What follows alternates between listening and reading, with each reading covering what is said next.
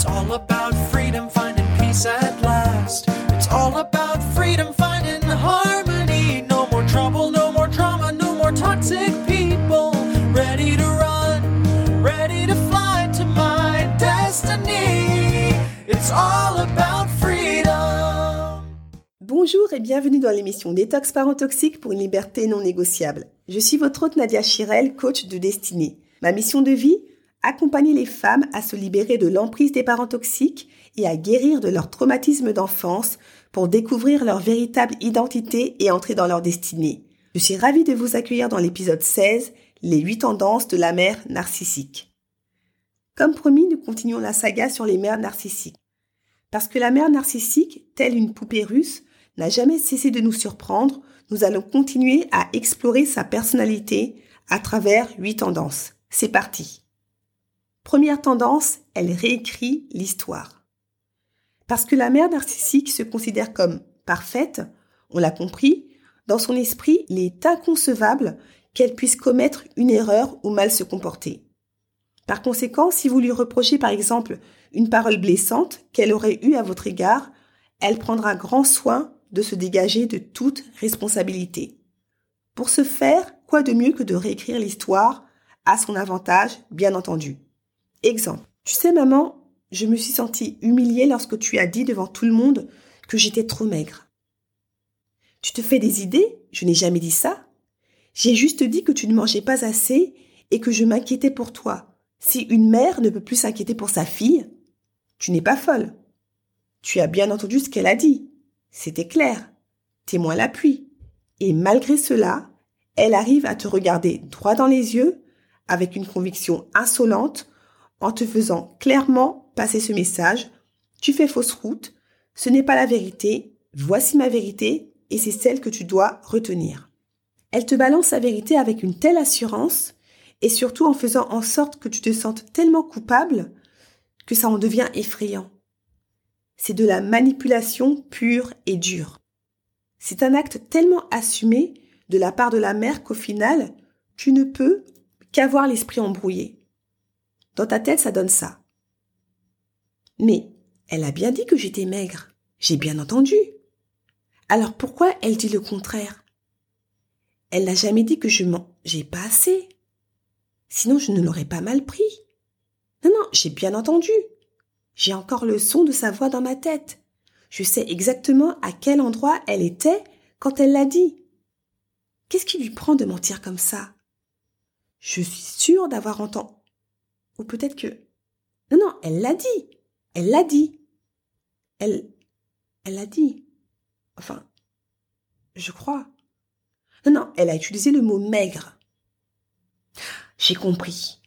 En fait, elle ne voulait pas dire que j'étais maigre dans le sens maigre, mais maigre parce que je ne mangeais pas assez. C'est différent. Ça change tout. Dans ce cas, elle a raison. Elle a bien utilisé le mot maigre, mais pas dans le mauvais sens du terme. C'était plus pour m'encourager à manger plus. Oh là là, comme d'habitude, j'ai exagéré. Maman a encore une fois raison, je suis trop susceptible. Et voilà comment la mère narcissique te retourne le cerveau en deux secondes et demie et te fait entrer subtilement, mais sûrement dans son monde, le monde du déni.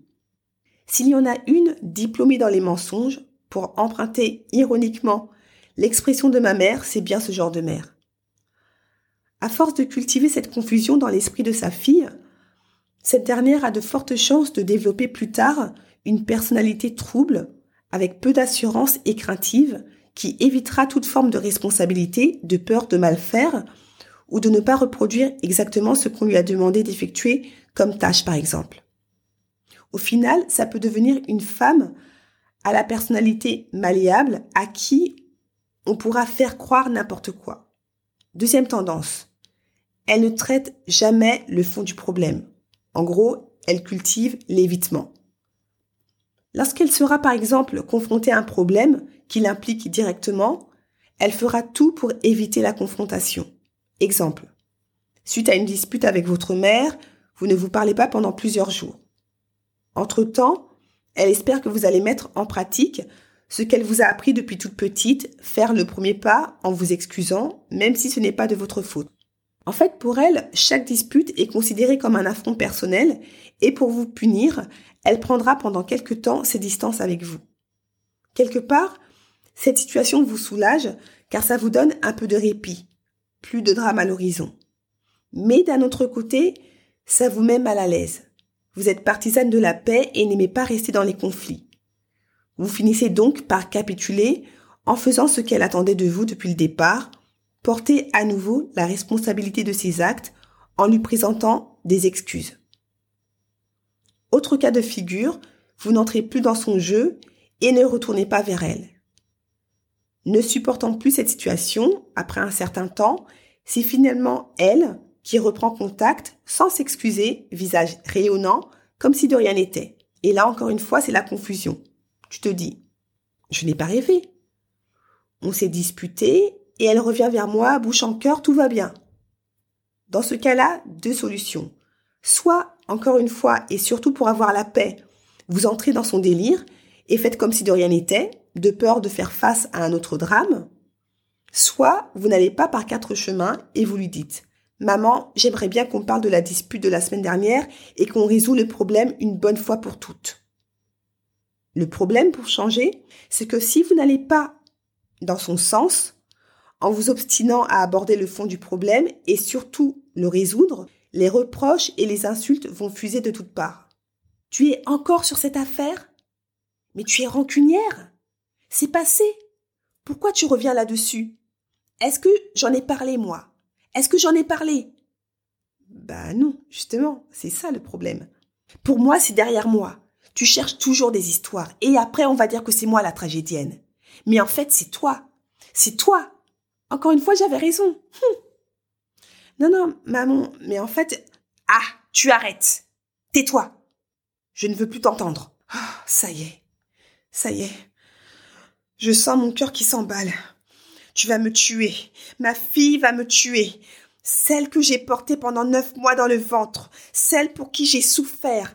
Celle à cause de qui pendant trois mois j'ai été allaitée. Maintenant, elle veut ma mort.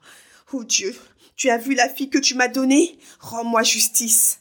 Toutes les souffrances que tu as endurées à la croix à cause de ces pécheurs ingrats.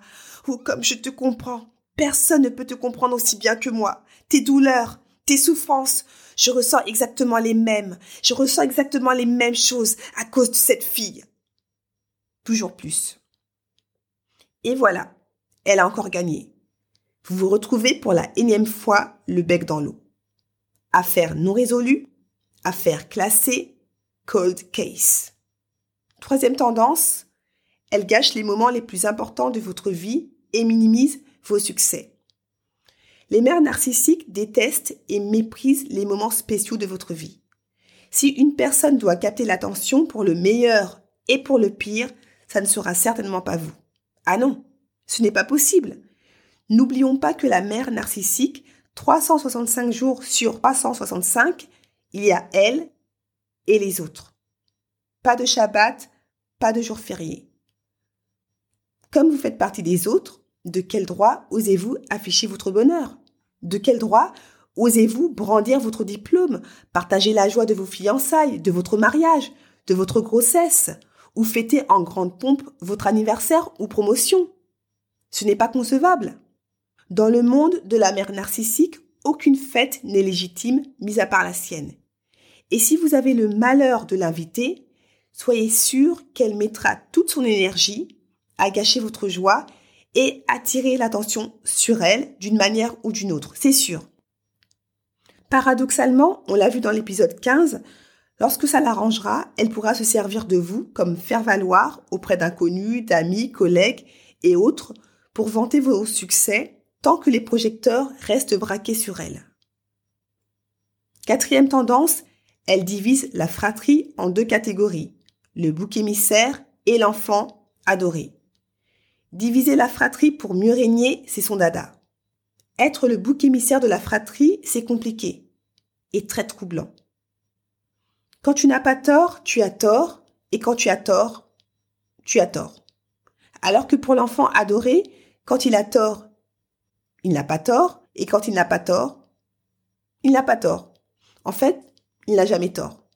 J'ai fait exprès de résumer ces deux catégories de manière ultra simpliste parce que franchement, qu'est-ce que vous voulez que je dise? Qu'est-ce que vous voulez que je dise de plus? Il n'y a rien à dire. Les deux enfants, qui au final sont autant victimes l'un que l'autre, sont figés dans leur rôle prédéfini et n'en sortiront qu'au moment de leur prise de conscience concernant la toxicité de, du parent. Pour certaines d'entre vous, et ça a été mon cas pendant des décennies, vous vous dites que la situation de l'enfant chéri est tout de même un peu plus enviable. Franchement non. Ces enfants-là sont enfermés dans un monde imaginaire où tout leur est dû. Ça marche du tonnerre dans la sphère familiale, pas de problème. Mais une fois sortis de là, c'est un autre monde qui se présente à eux et ça fait mal. Très mal. Ils ne comprennent pas les reproches. Ils ne comprennent pas la vraie vie. C'est le choc. C'est deux mondes antagonistes qui se rencontrent. Le monde fictif et le monde réel. D'ailleurs, ça me rappelle une histoire que ma mère m'avait racontée quand j'étais petite. Cette histoire m'a toujours marquée. Maintenant, je sais pourquoi. Est-ce que vous voulez que je vous la raconte? Ok. Il me semble que c'est une histoire vraie, je ne suis plus sûre, mais euh, bon, ce n'est pas, ce n'est pas le plus important. C'est l'histoire de deux demi-sœurs. L'une d'entre elles avait perdu sa mère et le père s'était remarié. Un beau jour, les deux petites tombent gravement malades, le corps infecté de furoncle. Au moment de la douche, la nouvelle épouse frotte délicatement la peau de, sa fille biologique pour éviter de lui faire mal. Parce qu'elle l'aime et ne veut pas la faire souffrir, elle prend toutes ses précautions. Arrivée autour de sa belle-fille, parce qu'elle la déteste, et pour lui montrer toute sa haine, la belle-mère s'acharne sur elle en frottant durement sur ses boutons. Sa belle-fille pleure, elle crie, elle a mal, elle saigne, elle souffre, elle ne comprend pas, mais ce n'est pas le problème de sa belle-mère. Les souffrances adoucies pour la fille adorée et cruelles pour la belle-fille mal aimée durent plusieurs jours. Un beau jour, l'une des deux filles se retrouve à sa grande surprise guérie alors que l'autre est retrouvée morte. On entend de loin des cris. Non! Non! Oh non! Non! Non, c'est pas possible, non! Les cris de la mère qui vient de perdre son enfant, sa fille adorée, celle dont elle avait pris grand soin d'épargner toute douleur. Elle ne comprend pas. Comment se fait-il que celle qu'elle avait martyrisée jusqu'au sang s'en sort indemne et sans aucune cicatrice alors que sa princesse n'a pas survécu?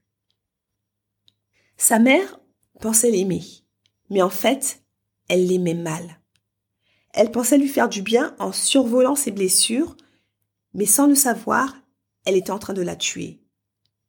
En étant agressive sur les blessures de sa belle-fille, inconsciemment, elle enlevait les racines du mal. Vous savez, en allant au fond des choses, à la racine, c'est vrai que ça fait mal, mais une fois que c'est fait, une fois les racines du mal déterrées, le pu qui sort et tout, enfin bref, qu'est-ce que ça fait du bien? C'est vrai que ce n'est pas beau à voir, c'est vrai. Mais qu'est-ce que ça fait du bien? On peut commencer enfin notre processus de guérison et repartir enfin sur de nouvelles bases, des bases assainies. C'est ce qui s'est passé pour la belle-fille, c'est ce qui s'est passé pour moi, et c'est ce qui se passera certainement pour vous si vous avez la chance d'avoir les bons outils entre les mains et surtout un bon professionnel ou une bonne professionnelle qui vous accompagnera dans votre processus de guérison. J'ai pour habitude de dire à mes clientes je ne te lâcherai pas. Je ne te lâcherai pas. Je ne te lâcherai pas. Le combat de mes clientes, c'est mon combat. Elles m'ont fait confiance, on se bat ensemble jusqu'à la victoire. Cinquième tendance, elle infantilise son enfant. Pour que son enfant reste toujours sous son contrôle ou sous sa coupe, la mère narcissique veillera à ce qu'il ne grandisse pas. Ça passera par l'infantilisation au nom de l'amour. Ça passe toujours mieux. Exemple. Tu sais, ma fille, si je te protège autant, c'est pour ton bien. Dehors, c'est la jungle. À ton âge, j'ai dû me débrouiller toute seule et je veux t'épargner tous les pièges et souffrances que j'ai endurés. En l'infantilisant, l'enfant restera toujours dépendant à tous les niveaux de sa maman, quel que soit son âge. Et c'est le but recherché par cette mère narcissique qui a besoin de briller et de se sentir indispensable aux yeux de sa fille. Sixième tendance, elle ne s'excuse jamais. La mère narcissique, comme je ne cesse de le répéter depuis le début de la saga, est parfaite. Donc logiquement, quelqu'un de parfait ne peut pas s'excuser. Ça n'a aucun sens. Si tous les efforts mobilisés pour éviter de s'excuser n'aboutissent pas, elle se verra contrainte de le faire, mais toujours à sa manière. Et oui, il ne faut euh, tout de même pas perdre la face. N'oublions pas que nous n'avons pas affaire à n'importe qui, il s'agit de la mère parfaite. Ces mères-là, vous l'avez compris, ne vont jamais s'abaisser à reconnaître leur tort, elles vont donc tenter de détourner les présentations d'excuses. Ça donne ça. Désolé si je t'ai blessé. Je ne pense pas t'avoir blessé, mais au cas où, désolé. Ça peut être aussi désolé si tu l'as mal prise, c'était juste une plaisanterie. Autre façon de faire, s'excuser sur un ton sarcastique. C'est bon, je m'excuse. Tu es contente? Comme un enfant de 4 ans qui se sent obligé de s'excuser auprès de son camarade alors qu'il en a tout sauf envie. Autre chose, si tu as le malheur de lui reprocher son manque évident de sincérité, elle va cracher sa toxine sur toi pour changer et te dire Non mais tu n'es jamais contente. Je viens de m'excuser. Qu'est-ce que tu veux de plus? Il y a quand même des mères plus ou moins subtiles qui tenteront de trouver des excuses qui pourront légitimer leur manquement.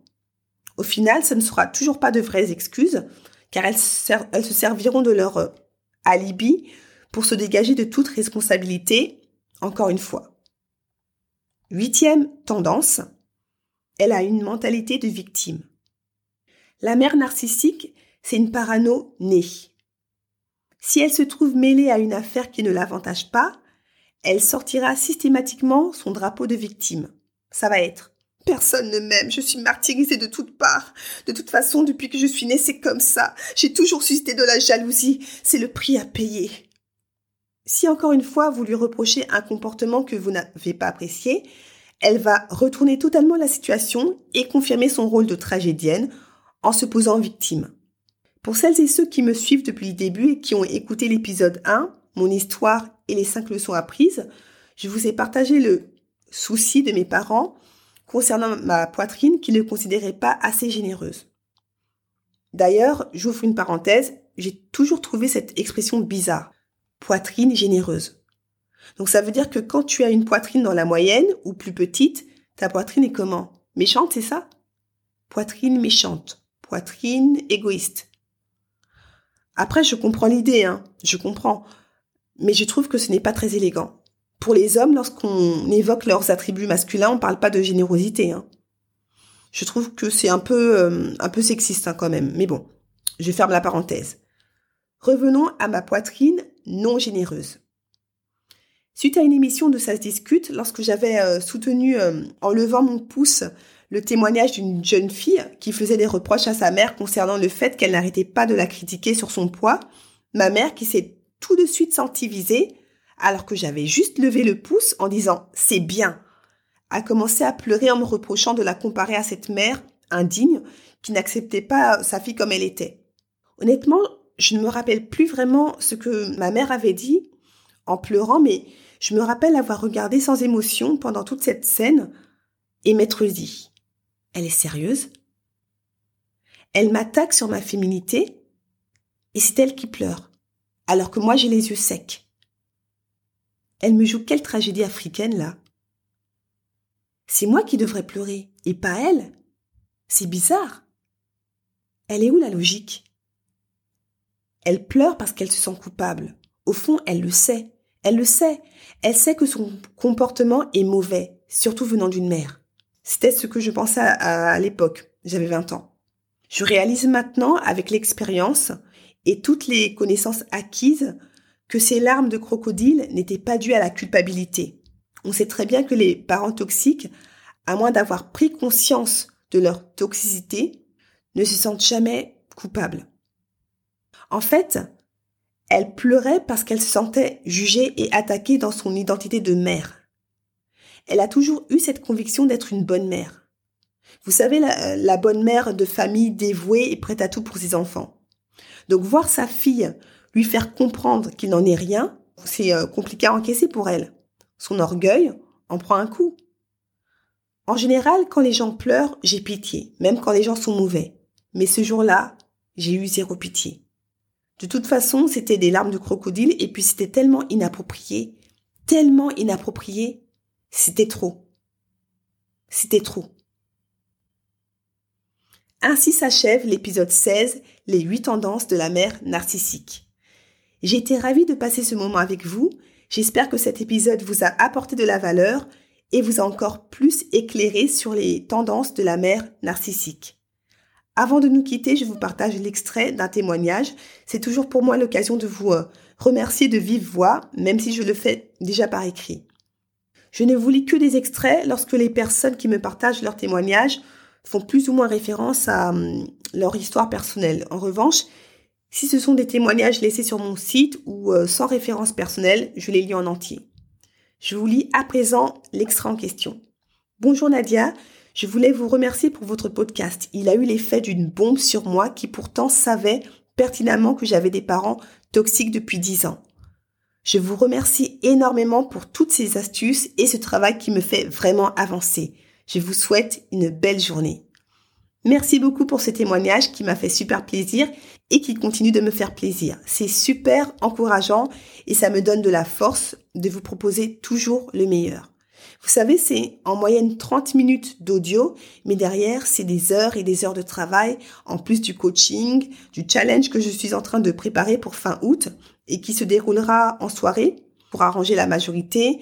Donc franchement, vos témoignages me sont précieux. Merci encore.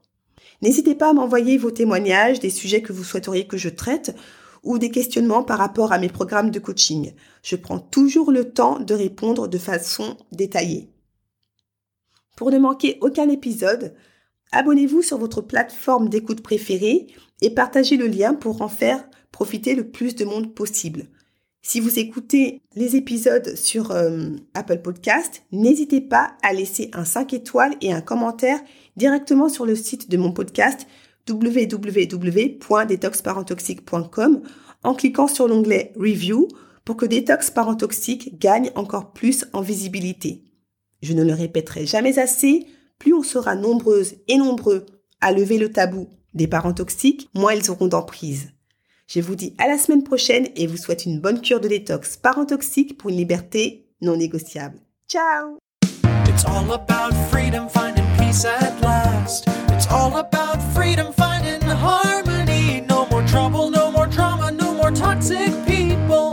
Ready to run, ready to fly to my destiny. It's all about